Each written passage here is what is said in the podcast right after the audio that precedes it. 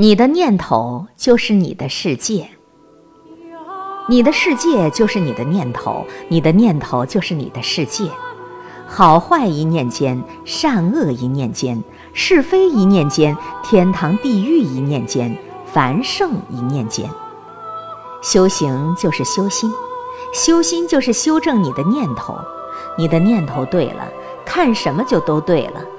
就像这夏日里的蝉鸣，你觉得它是噪音，你就会被它烦，恨不得把蝉鸣的那棵树砍倒；如果你觉得它是大自然的一个协奏曲，你就会安安静静的欣赏，不但不烦，还会增加你的快乐。